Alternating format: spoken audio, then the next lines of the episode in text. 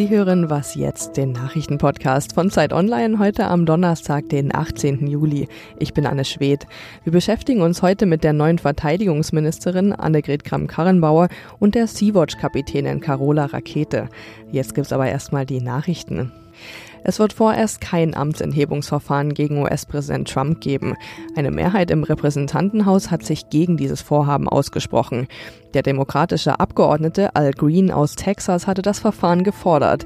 Er argumentierte, dass Trump mit seinen als rassistisch kritisierten Attacken auf vier Abgeordnete bewiesen habe, dass er des Amtes nicht würdig sei. Die demokratische Vorsitzende des Repräsentantenhauses, Nancy Pelosi, sprach sich dagegen aus, zum jetzigen Zeitpunkt ein Amtsenthebungsverfahren einzuleiten. Die Aussichten auf Erfolg seien derzeit noch zu klein. Trump selbst bezeichnete das Vorhaben bei einem Wahlauftritt in North Carolina als Schande und griff die vier demokratischen Abgeordneten erneut verbal an. Bis zum kommenden Jahr will Deutschland im Vergleich zum Jahr 1990 40 Prozent der Treibhausgase einsparen.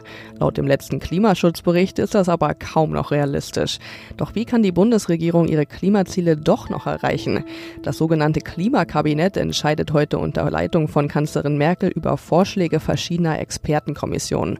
Bis September soll dann ein konkretes Gesetzespaket vorliegen.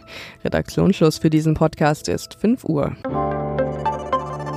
Dieser Podcast wird unterstützt von Espresso. Mit 160 Litern jährlich ist Kaffee das Lieblingsgetränk der Deutschen. Doch woher kommt unser Kaffee überhaupt? Nespresso arbeitet mit mehr als 100.000 Bauern in 13 Ländern zusammen. Der einzigartige Geschmack des Kaffees beruht also auf der engen Verbindung eines jeden Bauern mit seinen Bohnen. Willkommen zur neuen Ausgabe von Was jetzt? Ich bin Rita Lauter. Ich habe mich bewusst entschieden, aus einem Staatsamt in ein Parteiamt zu wechseln. Es gibt in der CDU viel zu tun. Mit diesen Worten in der Bild-Zeitung hatte Annegret Kramp-Karrenbauer, die Parteichefin der CDU, noch vor wenigen Tagen ausgeschlossen, in die Bundesregierung einzutreten. Doch jetzt ist sie plötzlich Verteidigungsministerin. Sie folgt Ursula von der Leyen nach, die EU-Kommissionspräsidentin geworden ist. Am Telefon ist jetzt Tina Hildebrand aus dem Hauptstadtbüro der Zeit. Tina, von dieser Entscheidung waren ja selbst manche in der CDU überrascht. Was hat denn AKK jetzt dazu bewogen und wie glaubwürdig ist das? Ja, da waren alle super überrascht, sogar AKKs engste Mitarbeiter. Sie wollte ja nicht ins Kabinett, weil sie für die Zeit nach Merkel stehen wollte und sich also absetzen. Das Problem war nur, dass vor lauter Absetzerei der Eindruck entstanden war, dass AKK für einen Rechtsruck in der CDU stünde, der beim Publikum nicht sehr gut angekommen ist. Sie ist ja in den Umfragen ziemlich abgestürzt. Und sie ist eigentlich eine Regierungsfrau, war aber in der Lage, dass sie nicht handeln konnte, sondern nur reden, kommentieren und debattieren. Und das ist erkennbar nicht so ihr. Sie war also summa summarum in einer ziemlich misslichen Lage und ist offenbar zu dem Schluss gekommen, dass alles besser ist, als einfach so weiterzumachen und sich selbst bei ihrem Niedergang zuzuschauen. Sie stand eher so an der Seitenlinie und hatte eben versucht, sich zu profilieren, indem sie sich von Merkel absetzt. Nun, als Ministerin unterliegt sie allerdings wieder Merkels Richtlinienkompetenz. Ist das denn jetzt so schlau?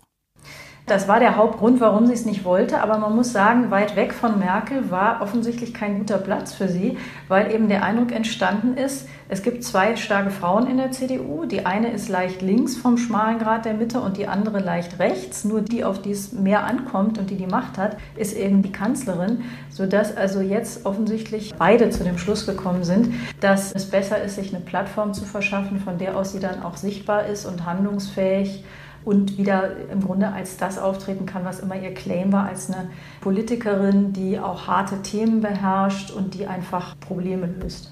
Im Gespräch für dieses Verteidigungsressort war ja auch Gesundheitsminister Spahn. Hatte sie Angst, dass er an ihr vorbeizieht, wenn sie nicht zugreift? Ja, klar, ich denke schon. Nicht, weil der Spahn jetzt irgendwie so fies ist oder so, sondern weil das einfach die politische Dynamik ist. Und das wäre folgerichtig passiert. Die Parteivorsitzende war schwach. Es gab ja viele, die Kritik geäußert haben, sogar schon ziemlich laut. Und so ist der Mechanismus. Da ist ein Chef, der ist schwach. Leute fangen an, über Alternativen nachzudenken. Und auf wen kommen die? Die kommen natürlich auf Leute, die sichtbar sind. Und dass der Spahn wollte, ist ja klar, denn er war ja in dieser ersten Runde, als es um den Parteivorsitz ging, angetreten und hatte das ja auch sehr deutlich gesagt. Nun ist AKK, seitdem sie den Posten als CDU-Chefin übernommen hat, mit einigen Pannen ja auch aufgefallen, vor allem im Umgang mit dem YouTuber Rezo. Jetzt übernimmt sie als Fachfremde ein Ministerium, das es in sich hat, mit der Investroine Gorch Fock und den zahlreichen Mängeln in der Ausstattung der Bundeswehr. Wie riskant ist das?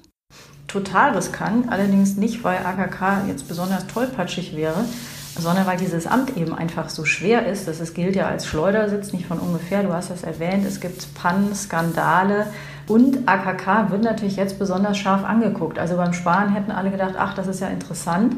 Der wäre, glaube ich, unbelasteter in dieses Amt gekommen. Bei ihr ist dieses Prinzip, erst hatten wir kein Glück und dann kam auch noch Pech dazu. Jede Kleinigkeit, die sonst vielleicht gar nicht auffallen würde, die wird dann als Symptom im Grunde der Unzulänglichkeit und Unfähigkeit betrachtet. Also es werden jetzt schon sehr viele Leute drauf gucken, macht sie den nächsten Fehler.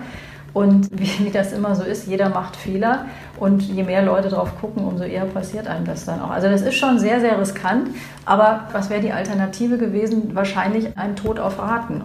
Und deine Analyse zu dem Wechsel von AKK ins Verteidigungsministerium ist in der neuen Zeit zu lesen. Vielen Dank, Tina Hildebrandt.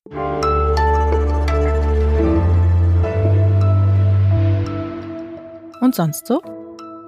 Das kapiere ich nicht. Tut mir wahnsinnig leid. Oder auch, ich liebe dich. Das alles können wir schriftlich, aber ohne Worte sagen, mit Emojis. Inzwischen gibt es mehr als 2600 solcher kleinen Piktogramme, wie den Zwinkersmiley, die Äffchen, die nicht sehen, hören oder sagen wollen, oder auch das Shruggy. Und weil Emoticons fester Bestandteil unserer Alltagskommunikation geworden sind, sollen sie auch die bunte Vielfalt unserer Gesellschaft widerspiegeln. Apple und Google haben jetzt 60 neue Piktogramme veröffentlicht, die vor allem eins sind, inklusiv. Nun gibt es auch Rollstuhlfahrer, Figuren mit Blindenstock und Prothesen.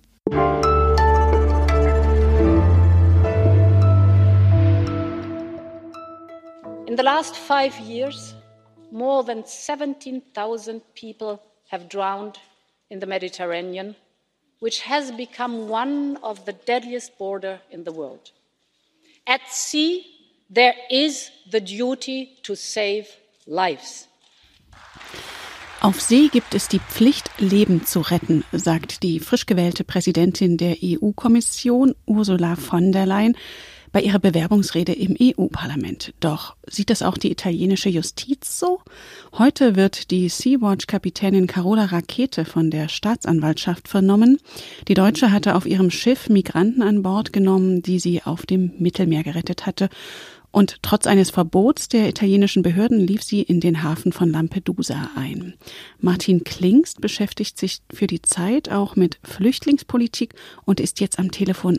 Martin, was genau wird Carola Rakete vorgeworfen? Ihr wird vorgeworfen Beihilfe zur illegalen Einwanderung. Die illegale Einwanderung, das heißt, dass man ohne Erlaubnis die Grenze übertritt. Und da geht es darum, hat sie mit Schleppern zusammengearbeitet oder hat sie die Leute tatsächlich außerhalb der libyschen Küste aus der Seenot gerettet? Sie selbst sagt ja, sie musste in Italien an Land gehen und hätte die Menschen nicht zurück nach Libyen bringen können. Ist das nachvollziehbar? Also nach Libyen zurück konnte sie sie nicht bringen, denn es gibt zweierlei, das zu berücksichtigen ist. Die Seenotrettung ist eine Rechtspflicht, das heißt, Menschen müssen gerettet werden. Das ist Völkergewohnheitsrecht und in vielen Verträgen festgeschrieben, außerdem auch in der Europäischen Menschenrechtskonvention. Aber die zweite Frage ist, wohin bringt man sie? Und da heißt es, sie müssen an einen sicheren Ort gebracht werden, und zwar in angemessener Zeit. Sicherer Ort das heißt, dass Flüchtlingen oder auch Migranten dort weder gefährdet sind in ihrem Leben oder ihrer körperlichen Unversehrtheit und Flüchtlingen auch keine Zurückweisung in ihre Heimat droht, wo sie politisch verfolgt werden. Da fällt Libyen als sicherer Ort natürlich aus. Das eine ist ja die Rettung der Menschen im Mittelmeer. Das andere ist, wer die Menschen dann aufnimmt. Außenminister Maas hat ein Bündnis der Hilfsbereiten vorgeschlagen von Staaten, die diese Menschen aufnehmen könnten. Ist das nicht eine Kapitulation vor den EU-Staaten, die sich nicht auf eine solidarische Verteilung einigen? Na, das ist keine Kapitulation. Wir haben ja EU-Staaten, die sich immer zu bestimmten Dingen zusammenschließen, ohne dass alle anderen folgen. Das ist bei Schengen so, das ist auch bei dem Euro so. Also man kann durchaus sich vorstellen, dass es eine Koalition der Willigen gibt, die sagen, für eine begrenzte Zeit übernehmen wir die, die aus Seenot gerettet werden.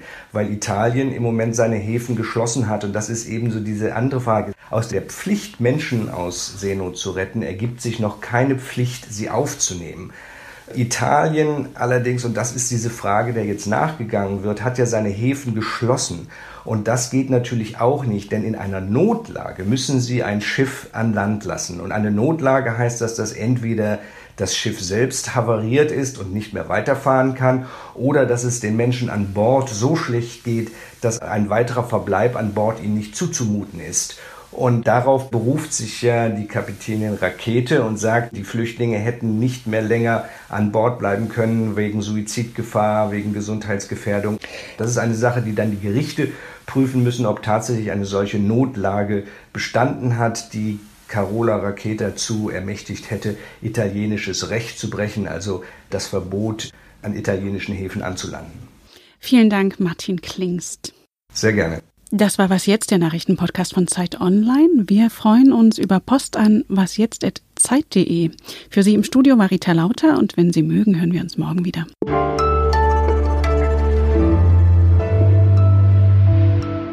Was meinst du, bleibt Carola Rakete frei oder muss sie doch noch in Haft? Ich glaube, die bleibt frei.